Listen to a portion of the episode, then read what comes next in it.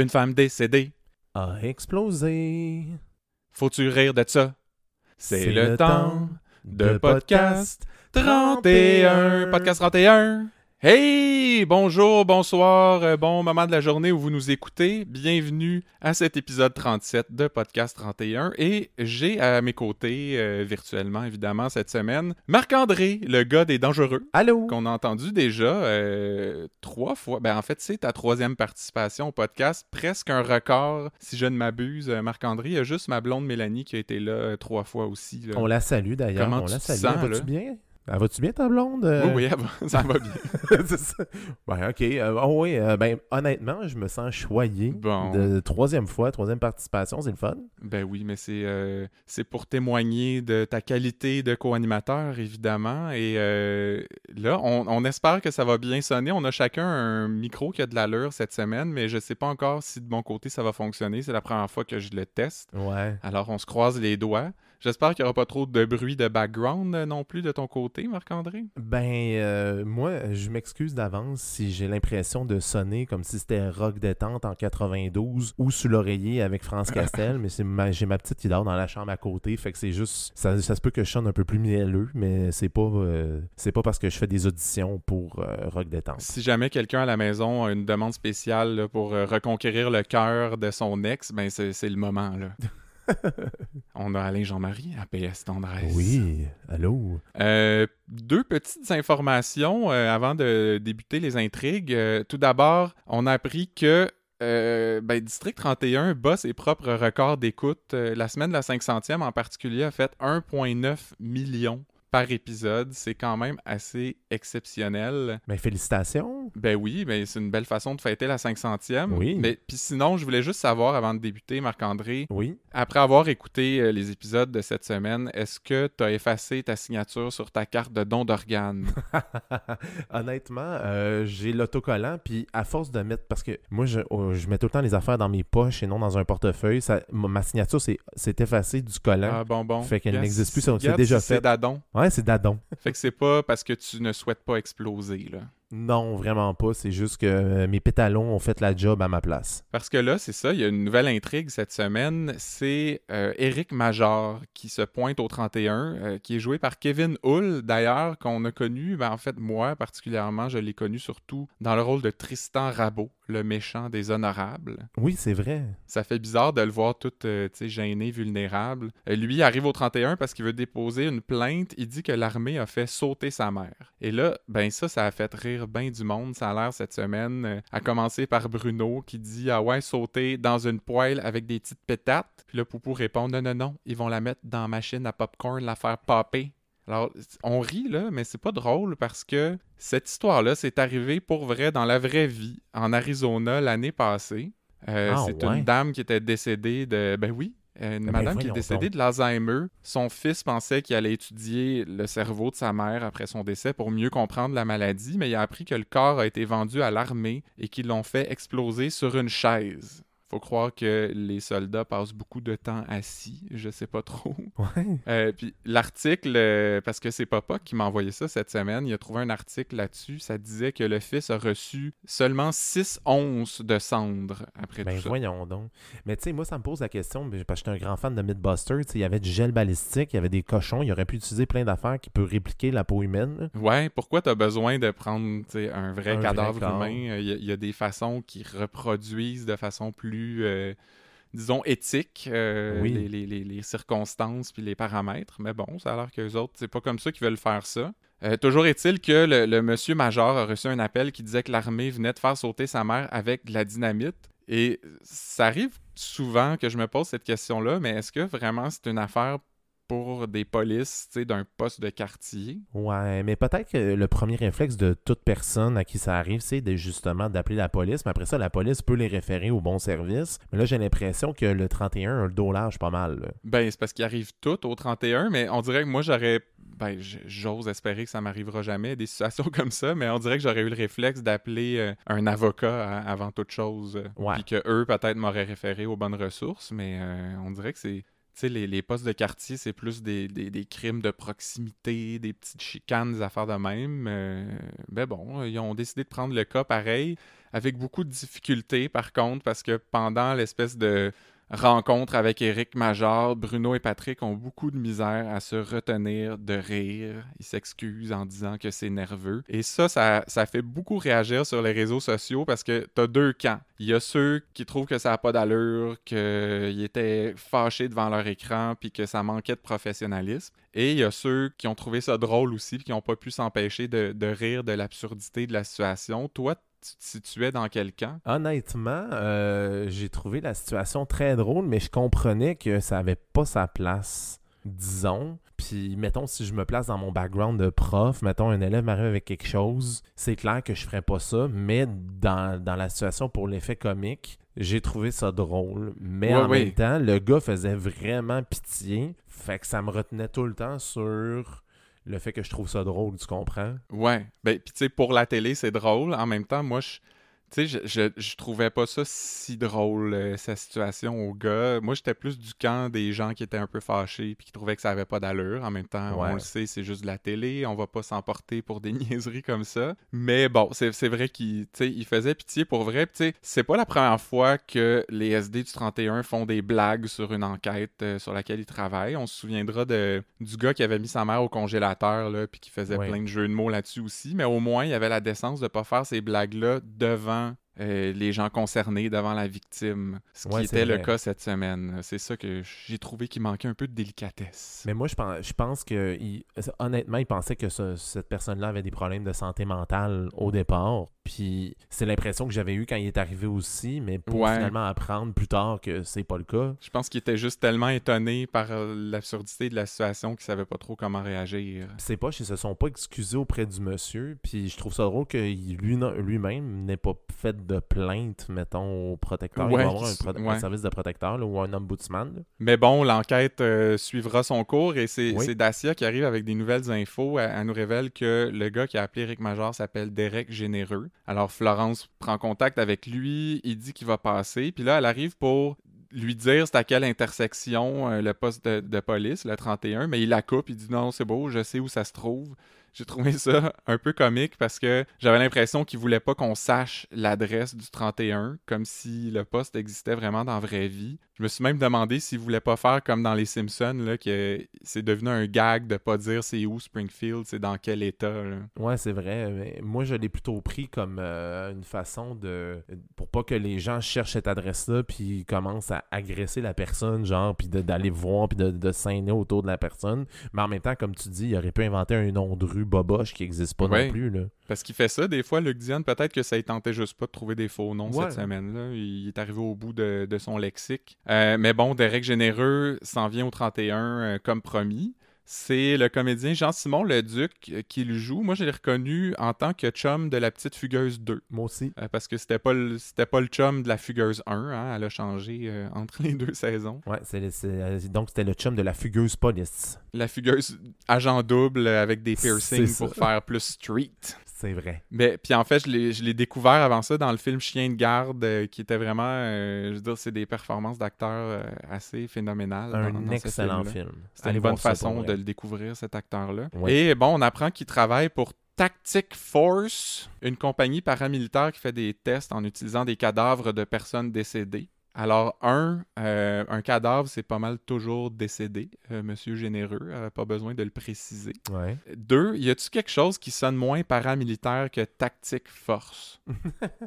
me semble, moi, quand j'ai entendu ça, je trouvais que c'était comme un hybride entre une émission jeunesse de Télé-Québec, des petits bonbons dans une boîte en, en, plastique transparent, puis une app de réseaux sociaux pour les jeunes de nos jours. Ouais, moi j'ai pensé que c'était un hybride entre une émission jeunesse de Télé-Québec, tactique, tu viens de le dire, et, une, et une émission de VRAC TV Air Force. Ah, ben là, c'est encore mieux ça. Ouais, c'est jeunesse. Là. Dans ma tête, ça fait jeunesse. C'est comme euh, une entreprise de divertissement pour adolescents, mettons. Je sais pas s'il a déjà écrit euh, des émissions jeunesse, euh, Luc Dion, mais puis justement, je trouvais que c'était une occasion ratée de faire un crossover avec Blue Moon, qui était une entreprise paramilitaire, et l'émission était écrite par Luc Dion aussi. Oh, c'est vrai, ça. Fait qu'il me semble j'aurais vu Karine Vanasse débarquer au 31 ou, ou bien euh, Yannick Dubo, il jouait dans Blue Moon. là. Ah oui, c'est vrai. Ça fait longtemps qu'on l'a bon, pas ça. vu en plus. J'aurais aimé ça le voir. Mais là, Monsieur Généreux dit qu'il a vu Madame Major exploser. Euh, elle, est- elle avait été installée au, au volant d'une voiture et il a trouvé ça odieux, donc il a appelé le fils. Euh, fait que c'est un bon petit gars finalement, Derek Généreux. On voit qu'il a les valeurs à, à bonne place. Mais là, on le reverra plus après ça. Euh, Monsieur Major, Éric Major non plus d'ailleurs, et j'ai trouvé ça étonnant parce que d'habitude, quand ils font rentrer des comédiens un peu plus établis qu'on a déjà vus dans dans d'autres rôles euh, marquants, c'est pour les garder plus longtemps que juste une émission. Ouais, c'est vrai, ça. Mais peut-être qu'on n'a pas fini d'en entendre parler aussi. Ah, tu penses? Ben, on le sait pas. Si c'est des grosses vedettes, comme tu dis, des grosses pointures, peut-être qu'il leur réserve euh, d'autres choses. Ouais, moi j'avais l'impression que ça allait pas mal finir là. Je sais pas s'il y a encore du jus dans cette intrigue-là, mais Ouais, peut-être. écoute, je serais, je serais bien content de les revoir. J'ai- J'aime beaucoup ces deux comédiens-là, mais j'ai j'ai le feeling que c'était pas mal ça pour eux.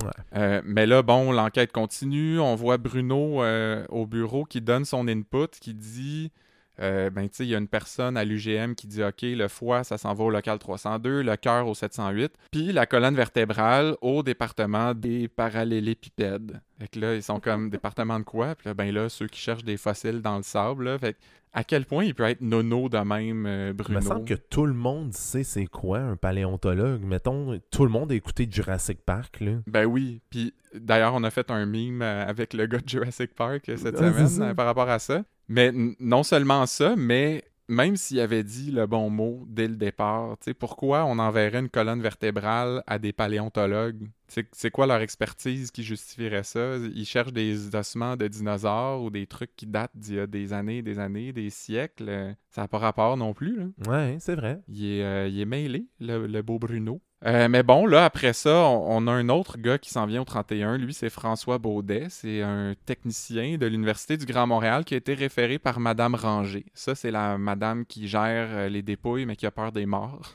Ouais, c'est quand même assez drôle, ça. C'est quand même drôle. Alors là, Monsieur Baudet, lui, fait semblant qu'il sait rien, qu'il faisait juste sa job. Puis là, Flo lui déballe euh, son sac. Elle sait qu'il a été en contact avec le boss de Tactique Force, qui a livré la dépouille, qui a ramené les restes et qui a même récolté 5000 dollars pour faire tout ça. Euh, ils font leur petit discours habituel. C'est à vous maintenant, ça va être moins pire après. Tu, tu feras peut-être pas de prison, etc., etc. Mais lui, il est, comme confus dans tout ça parce qu'il comprend pas ce qu'il a fait de mal. Tu sais, il comprend pas pourquoi c'est un big deal pour lui. Un corps sans vie, c'est un corps mort. Il compare même ça à un arbre mort, une pierre, une planche à découper. Alors là, premièrement, un corps mort, euh, je voulais juste dire que c'est une excellente bière de la microbrasserie à l'abri de la tempête aux îles de la Madeleine. Oh, je vais noter ça dans mon calepin. euh, dans... Ouais, Dans mon baluchon, là-dessus si vous voyez ça ben au oui. dépanneur. Sauter là-dessus, Tactic Force. Oh, sauter! Oh! Et euh, aussi, est-ce que tu as déjà essayé de couper des carottes sur un cadavre, toi? Je pense pas que c'est Euh, l'équivalent d'une planche à découper. Non, non, non. Il me semble que c'est une drôle de comparaison qu'il a faite. Euh, mais puis ça aussi, ça a un peu suscité des débats sur les réseaux sociaux. Je sais pas toi, c'est quoi ton point de vue là-dessus, mais il y en a qui disaient, tu sais, qui étaient d'accord avec le gars que une fois que t'es mort, c'est plus vraiment important ce qui arrive à ton corps, t'es mort puis c'est tout. Il y en a d'autres qui parlent, tu de respect du défunt, tu sais, outrage à un cadavre, là, comme on l'a entendu cette semaine. Tu te situes là-dedans? Ben moi, je pense que c'est un manque de respect du défunt totalement parce que, euh, dans le fond, la personne avait signé à des fins scientifiques, mais pour moi, le paramilitaire n'entre pas dans une catégorie scientifique, selon moi. Puis comme je t'ai dit tantôt, il aurait pu prendre plein d'alternatives pour tester des affaires, là. Ouais, a- c'est surtout il- ça. Parce que, tu sais, non, c'est pas autant scientifique que la recherche médicale, mais c'est vrai qu'en quelque part, c'est en théorie, là, ils font ça pour le bien commun, pour tu sais, défendre euh, le pays ou whatever. Mais je te dirais que je suis un peu plus du même bord que toi euh, dans ce cas-là. Tu sais, même si j'ai pas de croyance religieuse par rapport à ça ou peu importe, on dirait que j'aurais comme un malaise de savoir qu'il est arrivé ça à ma mère euh, après son Ben décès. oui. Mais bon, euh, les- on revient au 31. Bruno et Poupou sont allés perquisitionner chez Monsieur Baudet Ouais. et ils sont tombés sur une superbe collection de pénis et de gros orteils dans le formol dans son sous-sol. Fait que là, on a eu le droit à une avalanche de jeux de mots de graines. Ils, ils se sont gâtés, là. Ah, c'était cœur, hein? j'adorais ça. Et on n'a pas bisouné longtemps pour trouver ce qu'on cherchait. C'est un peu poche, hein, comme situation. Celle en bas, on l'a surnommée la mort subite. Celle-là, on dirait que ça m'a pris un peu plus longtemps à comprendre. J'imagine que c'est juste le mot bit. Ouais. Je sais pas. Euh, sinon, ah là, t'es gossant, lol. Soyez gentils avec lui, mesdames. Vergez pas trop dessus. Mais la meilleure, c'était vraiment on va-tu écouter du bon Zizi Top? Ah, man, moi, j'allais trouver 40 celle-là. Elle était vraiment bonne. Fait que ça, tu sais, on parlait de, de, de rire de quelqu'un plus tôt. Est-ce que là, c'était justifié? Est-ce qu'on est plus d'accord avec ça? Euh, honnêtement, moi, je pense qu'il aurait dû faire ça dans l'intimité entre eux autres. Pas Oui. devant la personne. Parce que c'est vraiment la ridiculiser, là. Oui, mais en même temps, de un, c'était pas mal plus drôle. Et Oui. de deux, au moins, c'est pas devant une victime cette fois-là. C'est devant un gars qui a manifestement beaucoup de choses à se reprocher. On a moins pitié de lui, là. Ouais, je veux bien, mais si tu veux qu'il collabore encore, si tu veux qu'il collabore avec toi, il faut que tu le traites de façon respectueuse. Puis je pense pas qu'en étant traité de même, moi, en tout cas, ça me donnerait pas le goût de collaborer avec euh, les corps policiers, là. Ben, on le saura peut-être jamais parce qu'on n'a pas réentendu parler de cette intrigue-là après. vrai. Puis comme je disais tantôt, moi j'ai l'impression que c'est pas mal euh, fini. Là. Ils ont mis un terme à ça. On verra s'ils reviennent dans les prochaines semaines. Mais là, ce qui est revenu cette semaine, c'est Mélissa Corbeil. Et que elle, on s'ennuyait pas. Hein? Non, vraiment pas, mais elle joue bien son rôle si on s'en ennuyait pas, là. C'est ça Ben- qu'il faut se dire aussi. Puis c'est parce qu'on ne savait pas vraiment qu'elle allait revenir cette semaine, parce qu'au début, c'est plus Normand Auclair qu'on voit revenir au 31. Il y a une espèce de dynamique étrange, d'ailleurs, qui s'est installée entre les SD du 31 et lui. Euh, À commencer par Bruno, qui le traite de chevreuil en arrivant, puis attention de ne pas te faire frapper sa 20. Fait que c'était- j'ai vu ça un peu comme un, un hommage à 19-2. En même temps, ça a l'air qu'ils s'appellent vraiment comme ça dans la vraie vie, les policiers puis la SQ. Je pense que oui aussi. euh, Ça sort pas de nulle part. Non. Mais bon, euh, Normand vient chercher le dossier de Daniel Dujardin, puis là, il y a une espèce de petit combat de coq, puis des commentaires passifs, agressifs, mais surtout agressifs, soyons honnêtes. Je, Ouais. je me demande pourquoi il y a autant d'animosité soudainement envers Normand Auclair. Il me semble qu'on l'aimait, lui, du temps qui Oui, oui, venait au 31 avec Nathalie Lebel. Euh, j'ai-tu manqué quelque chose? Mais moi, je pense que j'ai l'impression que la gang du 31 est tannée de tout faire la job, puis au dernier moment, se faire voler tout au complet par un, un corps policier qui est au-dessus d'eux, dans le fond. Fait que c'est rien contre Normand Auclair en particulier. Moi, je pense que c'est contre l'institution. Puis il était à fleur de peau à cause des histoires de Gabriel. euh. Ouais. Mais puis d'ailleurs, Normand dit à un moment donné que lui, il aurait laissé Daniel Dujardin assassiner son boss. Puis personne n'a vraiment sauté là-dessus, personne n'en a reparlé, mais c'est un peu euh, hardcore de dire ça de son boss. Hey, jamais je dirais ça si mon boss est exécrable. Pour vrai, là. Ouais, mais bon, euh, c'est passé un peu euh, dans le vide.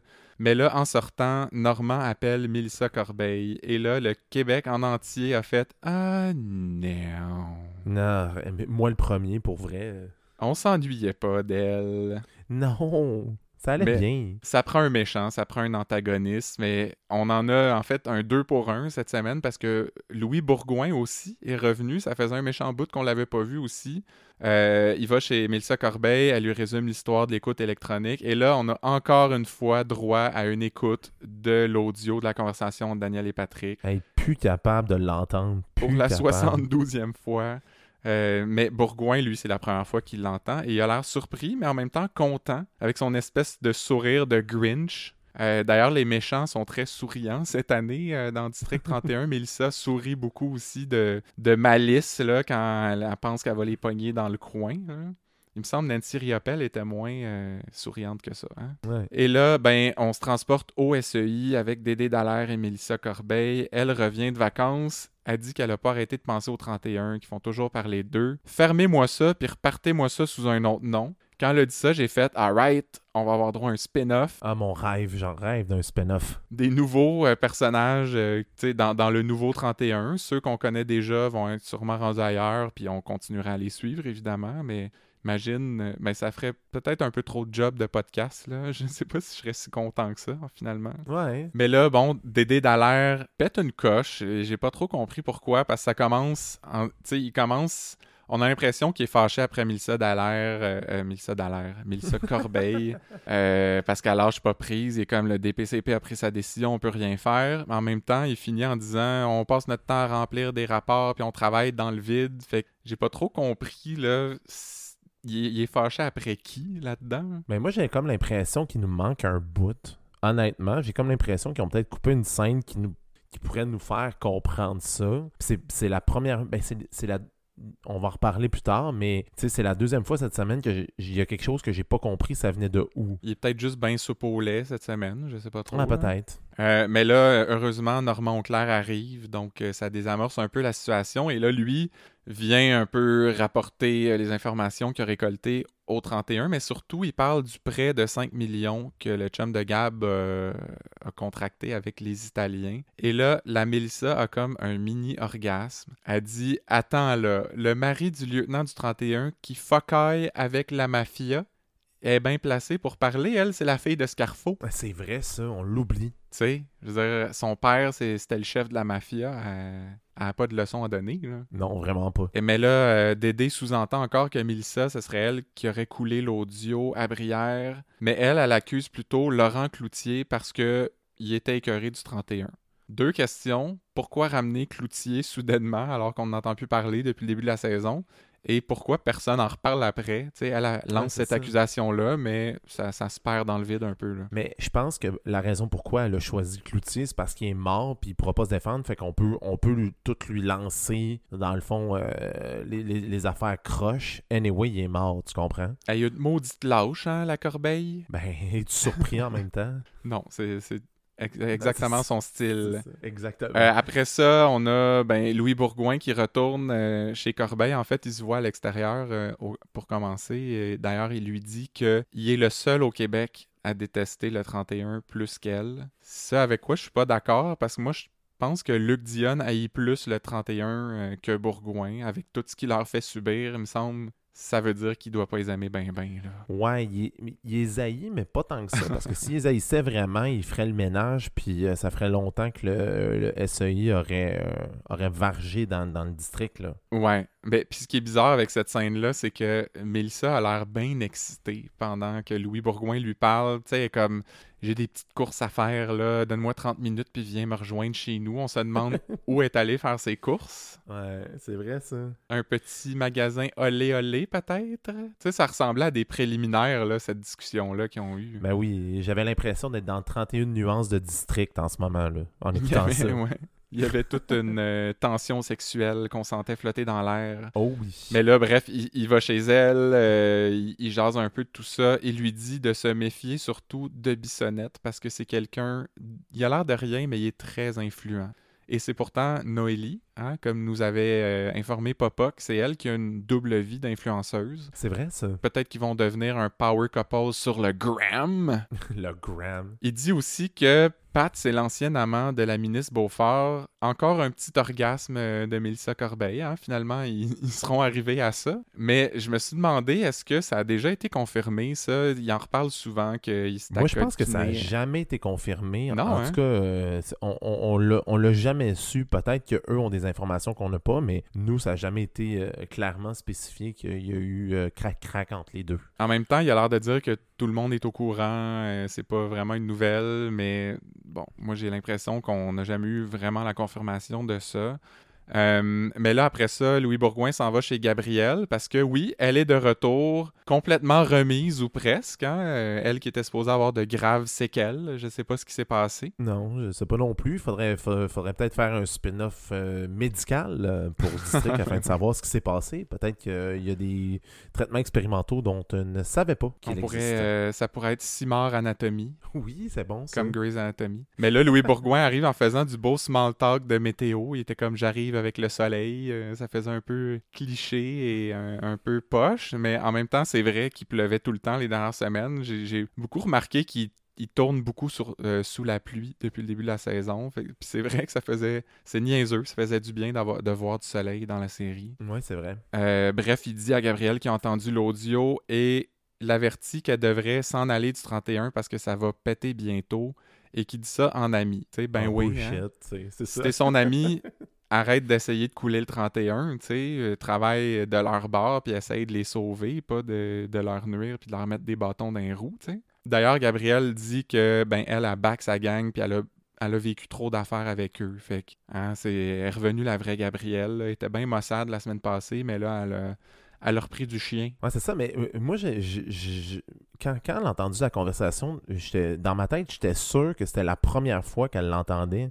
Tu sais, que, que, que l'audio, genre, me, me semble qu'elle était pas au courant du contenu de l'audio. du, ouais, euh, je pense pas qu'elle l'a entendu, non. J'ai l'impression qu'il essaye de pas lui dire ce qu'il y avait dans la conversation pour que pour la protéger puis qu'elle Moi, j'avais l'impression pas- qu'elle jouait le rôle de savoir ce qu'il y avait co- comme sur l'enregistrement, mais qu'elle savait pas pantoute. Ouais, je pense qu'elle sait que ça a rapport avec le meurtre de Faneuf, mais elle n'en sait pas plus que ça. En même temps, elle est assez intelligente pour faire un plus Ouais. un. là. Euh, mais d'ailleurs, elle retourne au 31 pour parler à, à Daniel et Patrick. Elle leur dit que leur conversation, ça va devenir The Talk of the Town, c'est-à-dire ce dont tout le monde parle, parce qu'ils nous ont mis des sous-titres pour ce bout-là. Ce qui me fait toujours rire, comme si, comme si les gens allaient être complètement largués si on sous-titrait pas quand ils parlent en anglais. Mais ils sous-titrent pas tout le temps aussi. Je comprends pas la règle de sous-titrage en anglais, anglais-français. On dirait je comprends pas. Ils ont le sous-titre euh, sélectif. Ouais, c'est Mais vrai. Gabrielle leur dit aussi que s'il faut qu'elle calisse son mari à la porte pour les protéger, elle va le faire. Mais j'irai pas au bat toute seule. Lol, c'est comme un. On dirait que c'est un callback involontaire des jokes de graines euh, qu'on a entendu un peu plus tôt. C'est vrai, ça. Alors, ben, c'est là qu'on en est pour l'enquête du SEI cette semaine. C'est sûr que c'est pas fini, on va en entendre parler euh, encore et encore. Mais là, passons à la troisième intrigue de la semaine parce que c'en était une euh, short mais intense. Euh, c'est la prise en otage du jeudi soir euh, qui a monopolisé tout l'épisode. Ça commence avec euh, un petit effronté hein, qui part à l'école. Sa mère lui dit Tu reviens tout de suite après. là. Puis là, lui répond Où c'est que tu veux que j'aille? Ah mon dieu, ce genre d'élève-là me gosse. Je tiens à le dire, là, c'est l'enfer. Ça commence jeune, les crises d'ado de nos jours. Ah, je sais pas, oui. toi, euh, ta petite Martine, elle commences-tu à avoir de l'attitude un peu? Euh, non, Martine est dans sa phase qu'elle grogne comme Marge Simpson en ce moment. Ah! J'aimerais ça entendre ça. On vous informe que Martine a quelque chose comme six mois. Euh, elle vient, elle vient d'avoir sept mois aujourd'hui. C'est ça. Fait que je pense pas qu'elle est rendue à crise d'ado, mais tu vas voir, ça arrive plus vite qu'on pense. Euh, mais bon, il y a un gars louche qui arrive devant la maison, qui entre et il prend un couteau sur le comptoir et mange un morceau de melon d'eau. Parce qu'on sait que c'est très important de bien s'alimenter avant de violer son ex. Oui. Les deux ex d'ailleurs qui s'appellent Pascal et Lisanne, les comédiens Steve Gagnon et Claudiane Ruellan. Claudiane, je l'avais pas vu ailleurs euh, encore. Steve Gagnon non plus. Je sais qu'il a joué dans quand même une coupe d'affaires, mais moi je le connaissais surtout en tant que dramaturge. Il est assez réputé euh, pour son écriture euh, théâtrale. Moi, j'étais plus un fan de lui dans Rupture parce qu'il était le frère de Mélissa Desormeaux-Poulain. Ouais, j'ai pas écouté ça, mais euh, il était-tu bon? Ah oui, il était vraiment bon, pour Ouais. vrai. Mais bon, là, on comprend qu'il a forcé son ex à coucher avec lui, mais que c'est pas vraiment un viol, hein, parce que la maison, ben, elle vaut plus qu'elle. Tu sais, c'est lui qui l'a payé, fait qu'elle a une dette envers lui. Euh, c'est un peu bizarre comme réflexion, comme logique. euh, Puis surtout, combien de viols ça prend avant de rembourser une maison? Ouais, c'est, c'est, c'est, c'est un pensez-y bien, tu sais. Je sais pas si Pierre-Yves McSween, euh, le, le- le comptable, saurait nous éclairer là-dessus. Euh, J'ai aussi remarqué que Pascal a un superbe tatou sur le bras qui dit Boys do cry. C'est comme un emo, on dirait. Ouais. Et euh, surtout que Lisanne reste étonnamment calme pendant toute cette situation-là. Euh, tu sais, on, on- arrive là, alors qu'ils viennent de coucher ensemble, puis a pas l'air, tu sais, agressive ou énervée ou traumatisée. C'est comme... Ça a quasiment l'air business as usual. Ouais, mais moi aussi, j'ai trouvé ça vraiment bizarre qu'elle réagisse nullement. Puis que, comme tu dis, c'était, comme si c'était genre euh, a walk in the park. Bon, ok, c'est le temps de, de, de mon viol hebdomadaire. Tu sais, c'est, c'est bizarre. Ben là, tu sais, il va la menacer avec un couteau. Heureusement, euh, Nestlé et euh, Justine, euh, nos patrouilleurs préférés, arrivent juste au bon moment. Nestlé, d'ailleurs, qui est particulièrement en forme, euh, on, lui non plus, c'en est un qu'on n'a pas vu sa réhabilitation. Non, c'est ça. Il, est en- il marchait avec une canne, me semble, Ben oui. la semaine passée, c'est ça? Pépère Nestlé, là, on l'a pas revu depuis ce temps-là. Fait que ça a l'air qu'il n'y a plus de canne. il n'y a plus vraiment de traces de violence au visage. c'est un Wolverine, presque. Ouais. Euh, mais là, quand les policiers arrivent, ben Pascal euh, capote un peu et tient Lisanne en otage avec un gun. Il y a un morceau. Un morceau. fait que là, j'étais comme, comment ça qu'il a pris un couteau s'il y avait un gun tout ce temps-là? D'où il sort? Est-ce qu'il y avait ça comme... C'est parce qu'il était dans la table de chevet, ça faisait partie de leur euh, petit jeu sexuel quand ils étaient ensemble jadis? Ou... Ouais, c'est vrai, ça. Euh, encore une fois, 31 nuances de district. Mais pourquoi commencer avec un couteau si tu sais que tu as accès à un fusil? Ouais, c'est vrai, ça. En même temps, c'est peut-être pour le, drame. Tu sais, c'est un dramaturge. Un couteau, ça fait plus dramatique, me semble. C'est plus... Euh, j'essaye de trouver des noms d'auteurs euh, shakespeariens, mettons, euh, quelque chose de même. Ouais. Mais bref, Nestlé essaie de négocier avec lui, ça marche pas. Il sort en laissant son cellulaire à l'intérieur. Sa femme aussi essaie de le raisonner, pense à ton fils et tout ça, ça marche pas. Tellement que Pascal va juste, même jusqu'à s'ouvrir une bière. Parce qu'on sait que c'est important de bien s'hydrater pendant une prise d'otage, n'est-ce pas? Euh, Christian, je m'excuse, mais euh, une bière, ça n'hydrate pas euh, du tout. Là. je le sais. C'est un, bon melon d'eau. Mais c'est parce que je voulais faire le gag. Laisse-moi donc. ben là, il y a, l'escouade tactique qui arrive parce que, bon, Justine a averti le 31 qu'il se passait ça. Florence réalise que c'est une de ses amies qui est prise en otage. Alors, elle décide d'entrer avec l'approbation de Chiasson et tout le temps qu'elle est à l'intérieur, elle reste calme, elle parle au gars en lui nommant vraiment chaque geste qu'elle fait. Alors là, je vais euh, ranger mon fusil. Maintenant, euh, je vais m'asseoir. Est-ce que cette chaise, c'est correct? Oui. Euh, je vais me relever, je vais prendre le fusil. J'imagine que c'est comme ça qu'il faut agir pour vrai. Là. Je sais que tu veux pas stresser euh, le, preneur en otage, tu veux pas faire des gestes brusques, tu veux qu'il soit au courant de tout ce qui se passe. Mais j'avais un peu l'impression qu'elle lisait les didascalies euh, dans, son texte. Comme s'il manquait d'inspiration pour euh, les dialogues. ouais, mais, mais pour vrai, je suis sûr que c'est comme ça qu'il faut qu'il parle pour vrai dans ces situations-là, mais... Ouais, c'est sûr. Ça, ça, fait rire quand même un peu, là. Ben oui. Alors bon, il finit par lui donner son gun. Pendant ce temps-là, il y a Pat qui est dehors qui se demande ce qui se passe. Alors, il demande à un policier qui a, j'imagine, des micros dans la maison. Je sais pas comment il fait, lui, pour entendre euh, ce qui se passe à l'intérieur. Mais me semble, me semble qu'on l'avait vu, je pense, euh, première ou deuxième saison, euh, qu'il pouvait mettre de quoi sur la maison qui permettait d'entendre à l'intérieur. Ah, ça se peut, ça. Mais ce qui est, ce qui est le plus drôle là-dedans, c'est que il répond pas à Patrick par la voix, il répond par des gestes. Fait qu'il est comme oui, oui, il fait le geste comme de mémérage pour dire ça parle. Puis euh, Patrick lui demande euh, ça a-tu l'air, tu sais, euh, intense? Puis là, il fait comme bah, so, so. Fait que Pourquoi il s'est pas adressé à lui directement en parlant? J'imagine qu'il n'y avait pas de budget pour un rôle parlant, justement. Ou peut-être que eux, euh, dans, la, tactique, il faut qu'ils parlent avec des gestes absolument pour faire le moins de bruit possible. Ouais, mais... Ou il voulait se pratiquer pour sa prochaine game de boulettes, un des deux. Ah, bon, là, tout s'éclaire. Alors là, ben, Florence finit par convaincre euh, Pascal de capituler. Ils vont l'amener au poste pour jaser, puis tu vas voir, grâce au pouvoir de persuasion de Bruno Gagné, je suis sûr qu'on va pouvoir te faire libérer sous promesse de comparaître. Mais rendu dehors, la Florence, elle change complètement de discours. Hein. Elle, dit ce calice-là, tu le laisses traîner au poste une coupe d'heure, je veux pas qu'il sorte ni ce soir, euh, ni bientôt. Euh, j'y ai fait à croire que c'est un bon gars.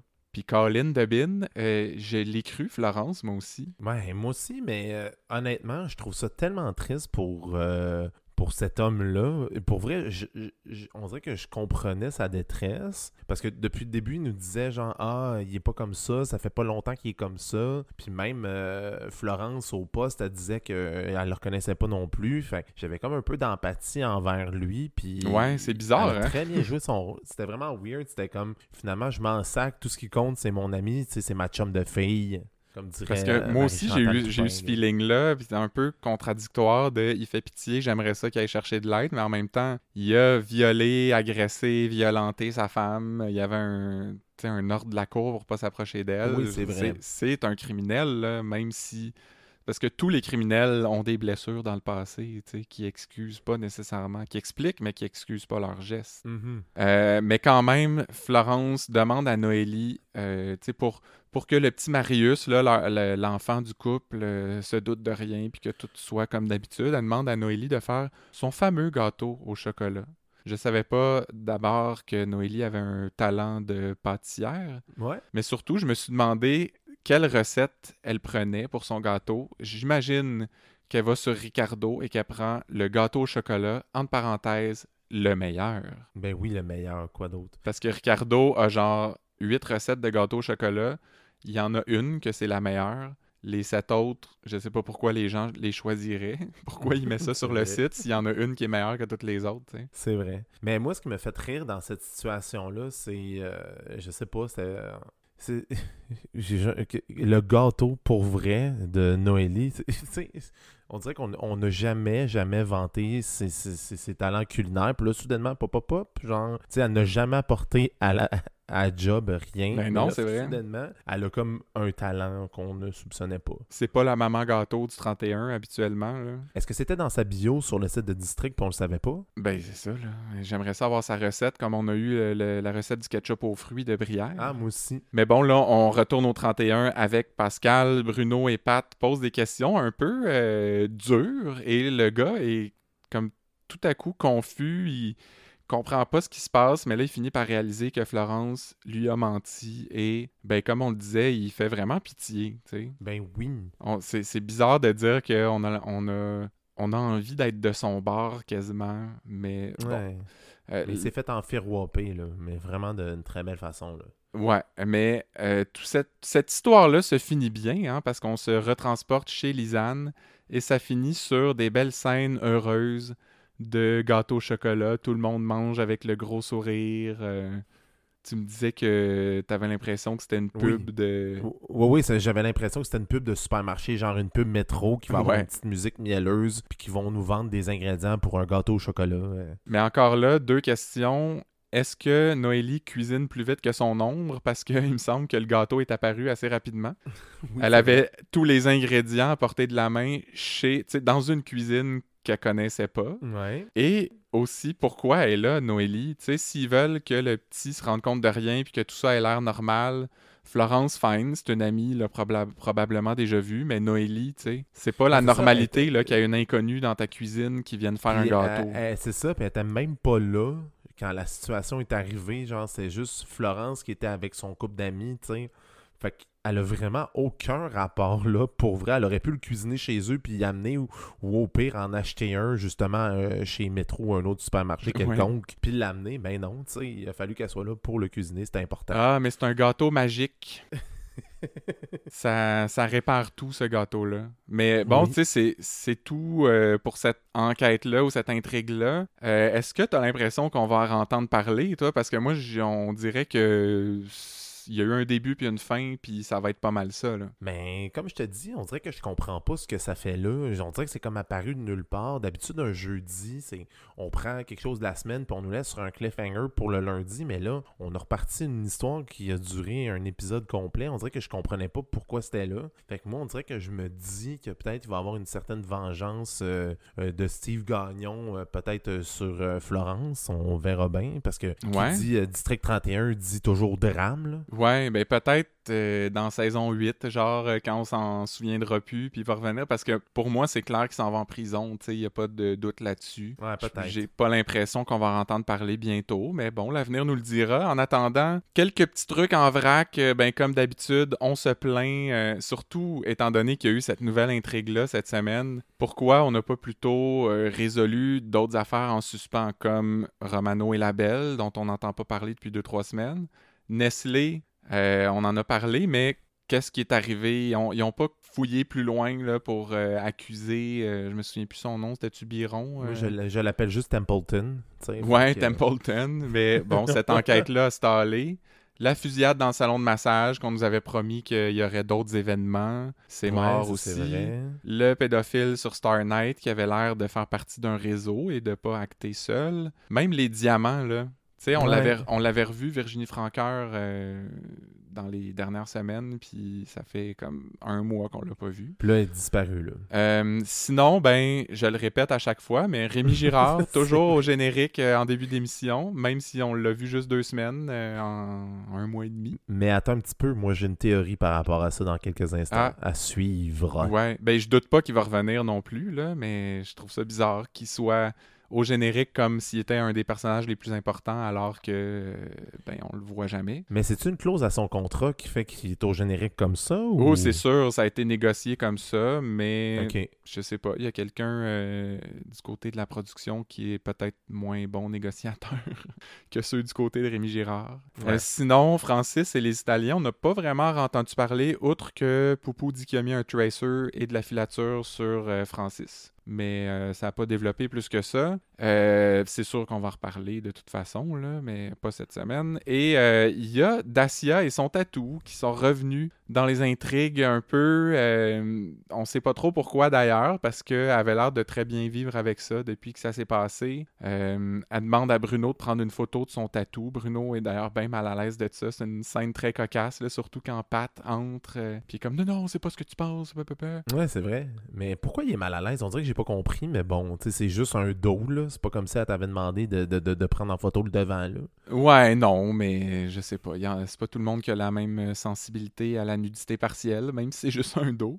c'est vrai. Mais puis là, Dacia va remettre la photo à Saint-Denis en en lui disant là, ça fait un an, ce serait temps qu'on règle l'indemnité. Euh, je suis d'accord avec elle. euh, si ça fait un an que ça traîne, ça aurait dû être réglé avant, mais en même temps, elle en a jamais parlé. Fait que ça sort un peu de nulle part. Tu sais, elle jouait à la toffe au début, là, en disant qu'elle Ouais, aimait son tatou puis tout ça.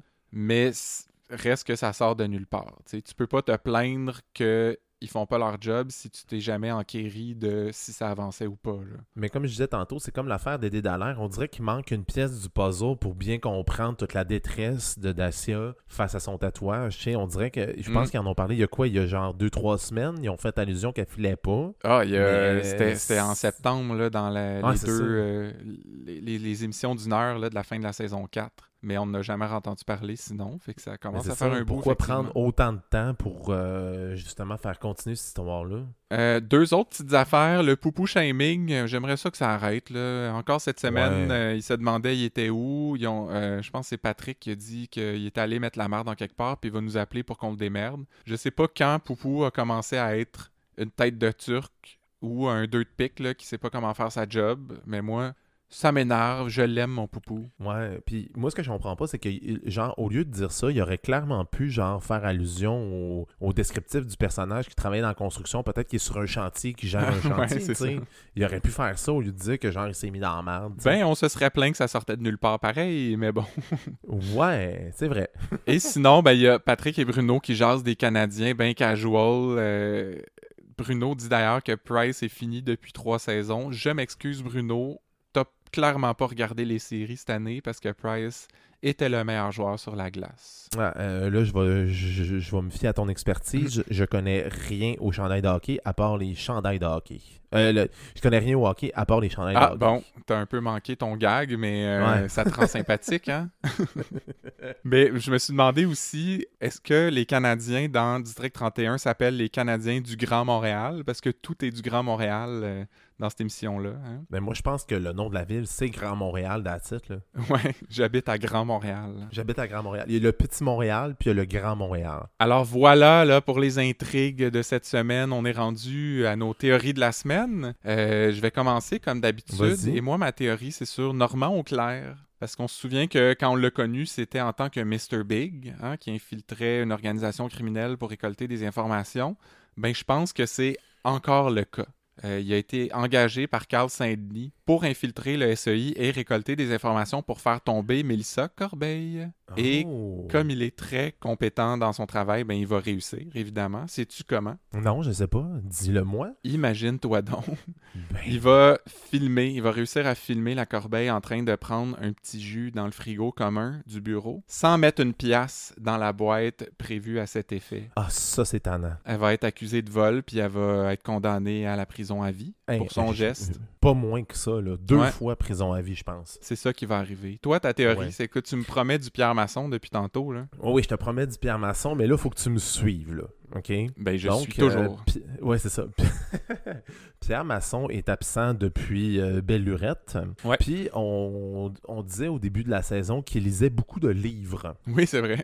Et Guerre les et paix, livres, Ouais, c'est ça, Guerre épais, mais les autres livres, euh, finalement, n'avaient aucun lien avec Guerre épais. C'était des livres de microbrasserie pour apprendre à faire sa propre bière. Ah, ok. Et euh, Pierre Masson euh, va se partir une microbrasserie, puis là, il va chercher un nom. Puis il va se souvenir que dans les SS, son surnom c'était euh, Stone, parce que Pierre en anglais c'est Stone. Mais ça s'est déformé pour devenir Stan. Donc il va appeler sa microbrasserie chez Boy, Stan. boy, boy. Et là, il va découvrir que Bruno, et dans le fond, était son fils et que le middle name de Bruno était Léopold. Donc Bruno, Léopold. Donc Paul euh, euh, Gagné. Oui, oui, oui. Et ils vont découvrir que les deux aimaient le hockey. Ils vont se partir une équipe de garage qui, au départ, vont appeler les chums parce que c'est l'expression préférée de Bruno, mais ça va devenir les boys. Il me semble, euh, la toune On est trop fiers, les Ah, chums. les chums, ça marcherait aussi. Ils ont bien fait de changer de nom. Oui. Excellente théorie. C'est c'est mon genre de théorie d'habitude. Je sais pas pourquoi j'ai pas pensé à ça. Bravo, euh, Marc-André. Alors, euh, ben, passons aux réseaux sociaux, mon petit bout préféré. Ben. Euh, cette semaine, je voulais parler du groupe District 31 Partage que je suis assidûment et qui est administré par une certaine Manon. Et cette semaine, Manon a opté pour la bienveillance là, en demandant aux membres de son groupe de faire un compliment à Mélissa Corbeil. Elle, Manon, elle a lancé le bal en disant Ben, moi, je trouve qu'elle a un très beau chandail. C'est sweet. Euh, et là, ben, les gens ont répondu. Claude dit Ses cheveux ont l'air doux. C'est fin. Euh, Francine euh, nous dit Elle a des belles poils accrochées sur le mur. Un petit coup derrière la tête, peut-être? Lol, lol, lol, lol, lol, lol, lol. Avec plusieurs L. Non, ça devient de moins en moins des, des compliments, on dirait. Non, Dominique dit Je l'aimais mieux dans Omerta. Ah, Dominique. Super sympathique. Et finalement, Doriane, juste penser à elle, elle me donne la diarrhée. Fait qu'il y a- il y, a des gens qui ont un peu moins compris euh, le but de l'exercice, mais Ouais, euh, euh, ça reste sympathique quand même. Mais c'était un complimarde, je pense. Donc ça pourrait rentrer techniquement dans cette catégorie. Ah, c'était juste de la marde, elle parle de diarrhée, tu sais. Oui, mais c'est devenu compliment, complimarde, puis c'est juste devenu de la marde à Ah, la fin. voilà. Fait que ça a comme été trois étages, un beau trois étages, un beau trois étages. Et moi, il y a Bruno qui a dit euh, euh, ce soir, euh, c'est un épisode sauté. C'était de la bombe. Oh, Oh, lui est embarqué dans les jeux de mots avec les SD. Ouais, c'est ça. J'espère que la- la- les- le lundi DA va faire un revival juste pour qu'il aille faire cette blague-là.